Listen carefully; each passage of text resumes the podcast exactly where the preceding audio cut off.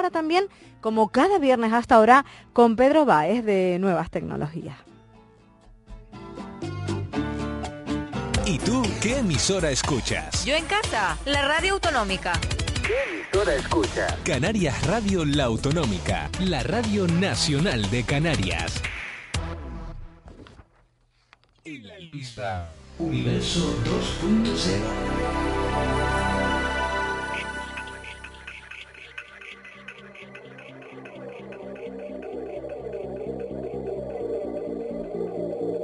Pedro Baez es el director de proyectos de Ecomunica de Consultores. Hola Pedro, buenos días.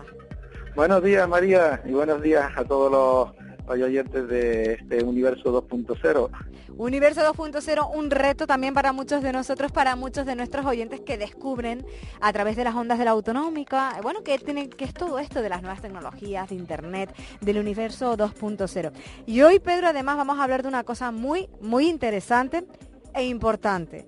Y es que muchas veces trabajamos o guardamos información como oro en paño, pero si no sabemos almacenarla bien, la podemos perder. Y vamos a hablar efectivamente, Pedro, de cómo almacenar la, la importancia ¿no? de, la información que almacenamos.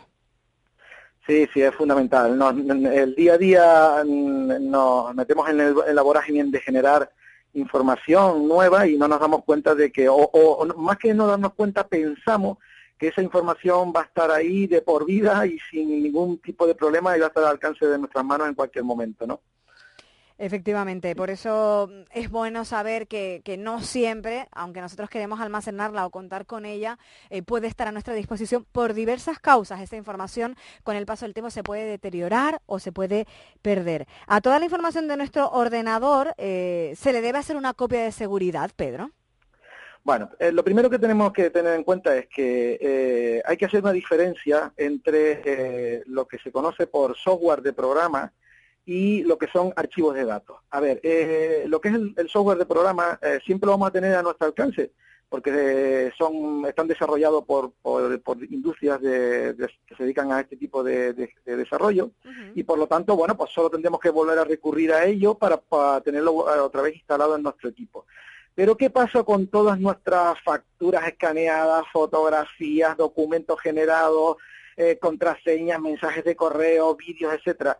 Todo eso es de producción propia y está claro que, que si nos desaparece por algún motivo, por un, ya sea por motivos eh, voluntarios o involuntarios, pues nos puede generar una, una situación extrema de vulnera, vulnerabilidad, ¿no? Uh -huh. Entonces, claro, evitarlo, evitar eh, que esa información desaparezca es es responsabilidad nuestra y debemos ser conscientes de que, de que los ordenadores no son inmunes ni a averías ni, ni, ni a desaparición de, de datos, ¿no? Uh -huh. Entonces siempre hay que tenemos que estar bastante prevenidos en ese tipo de datos, en esos datos que son de creación propia y que está claro que no podemos después recurrir a ningún otro sitio para poderlo volver a recuperar, a no ser que lo tengamos en una copia de seguridad. Efectivamente, esa famosa copia de seguridad, ese disco duro. Esto del disco duro también ha evolucionado, ¿no?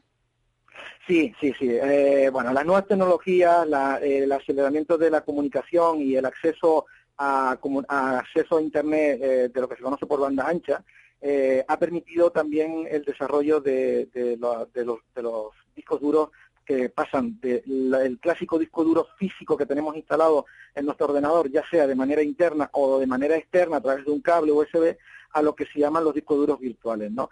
Entonces, eh, hasta ahora, pues las copias de seguridad se venían haciendo a través de, de, un disco duro pues externo, que se conectaba por cable USB al ordenador, sí.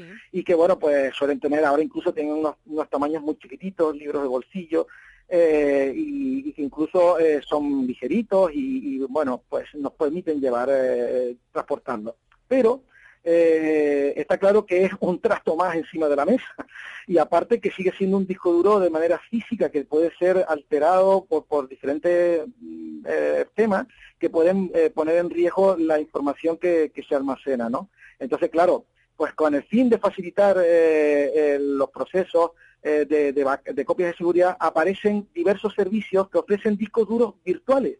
Entonces, estos discos duros están en unos servidores remotos donde nosotros podemos hacer hacia ello un backup de forma automática, continua, sin tener que preocuparnos de la fecha en que, en que hay que hacerla, y, por supuesto actualizando la información nueva, ¿no? No nos ocupa ningún lugar en nuestro escritorio, eh, a su vez ganamos espacio para otros elementos y eh, bueno, pues eh, además eso también viene añadido que la tasa de transferencia mm, quiere decir, la velocidad con la que podemos subir la información no va a depender de un cable, sino realmente del ancho de banda de, que tenemos contratado, ¿no? Y esto económicamente no supone mucho, Pedro. No, no, no supone mucho. Eh, supone muchísimo menos que, que, la, que la gente piensa e incluso en algunos casos eh, pueden llegar a ser hasta, hasta gratuitos, ¿no? Eh, porque todos los discos duros, bueno, los servicios que prestan discos duros virtuales tienen siempre una versión que, que la primera versión suele ser gratuito, en algunos casos, en otros no, ¿no? Pues ahí están esos discos duros que, oye, mm, son una inversión de presente y de futuro, porque a veces descuidamos, descuidamos lo que tenemos, creemos que va a estar ahí para siempre, Pedro, y es que también nuestros ordenadores envejecen o en un momento dado se estropean y desaparece toda esa información y por no haber sido precavidos a tiempo y apostar también por, mm, en este caso, un disco duro virtual, eh, podemos perder información muy valiosa o importante para nosotros. Sí, sí, sí. Eh, la verdad que el tema de la seguridad o de las copias de seguridad es un tema que tenemos que prestarle bastante atención. Eh, ya digo que, tenemos esa sensación de que siempre va a estar operativo toda la información que queremos y, y la podemos alcanzar inmediatamente cuando nosotros encendemos el ordenador y parece que todo tiene que estar ahí, pero eso no es verdad, eso no es verdad y entonces tenemos que ser bastante precavidos y eh, acceder a distintos servicios, digo, que, que son incluso gratuitos y que, y que nos van a permitir salvar eh, toda esta, nuestra información. Por ejemplo, hablando en algunos, vamos a hablar de algunos de ellos, por ejemplo, uno que, que, está muy en boga ahora y es eh, Dropbox. Eh, es, muy popular eh, y el más popular de todos los servicios y está eh, está claro que tiene es muy popular por su entorno gráfico es muy atractivo a la hora de operar y muy fácil no regala regala con su con la inscripción regala hasta 2 gigas de espacio de almacenamiento que es bastante para bueno la información de un usuario medio sin llegar a meter vídeos y demás pero una información normal pues, es bastante no y eh, bueno, incluso tienen una peculiaridad y es que a medida que tú vayas invitando amigos a utilizar eh, ese servicio de Dropbox, pues te llegan incrementando la cuota gratuitamente hasta los 5 gigas, ¿no? Con lo cual es bastante interesante. Pero además, si tenemos más exigencia en cuanto a capacidad, pues tenemos eh, la posibilidad de que por 7 euros y algo al, al mes, tener disponible hasta 50 gigas y después incluso ya una opción más profesional que, de 100 gigas y después incluso ya mm, eh, haciendo un estudio particular pues podemos llegar hasta un terabyte o en unas capacidades bastante interesantes, ¿no? Pero, después tenemos otro servicio, ¿sí? Aparte de Box, ¿cuál más tenemos? exacto, después tenemos otro servicio que es Walla, que también es un servicio adquirido por uno de los grandes fabricantes de disco duro físico como es la 6 y que cumple más o menos las mismas funciones que Dropbox. Eh, bueno, pues destaca un poquito por sus niveles de seguridad eh, y, bueno, pues, eh, pero también tiene espacio gratuito y también puede subir de espacio eh, a medida que se van adquiriendo otros paquetes de pago, ¿no? Igual que le pasa a otro servicio que es Mozi, que es bastante interesante y, y, también permite desde un servicio casi, este no tiene servicio gratuito, pero muy, de muy bajo costo, que son casi 3 euros al, al mes, hasta ya unos servicios más complejos. Y uno muy famoso, que está ahora también muy en boga de todo el mundo, todos aquellos que utilizan Apple, que es el iCloud.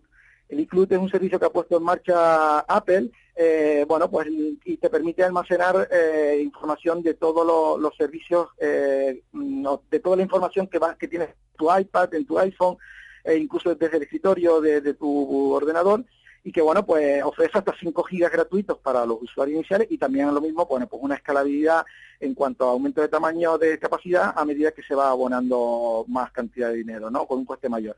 Así que como verá María si está en manos de nosotros salvar los datos y, ofertas hay muchísimas. Desde luego que sí. Y cuánto aprendemos verdad cada viernes hasta ahora con Pedro Báez que tiene a bien compartir con todos nosotros pues su asesoramiento en todo lo que tiene que ver con las nuevas tecnologías y este universo 2.0 Pedro apuntado queda. El que no guarda es porque no quiere, ¿eh? Efectivamente. Gracias, Pedro. Buen fin de semana para ti. Buen fin de semana para ti también y para todos.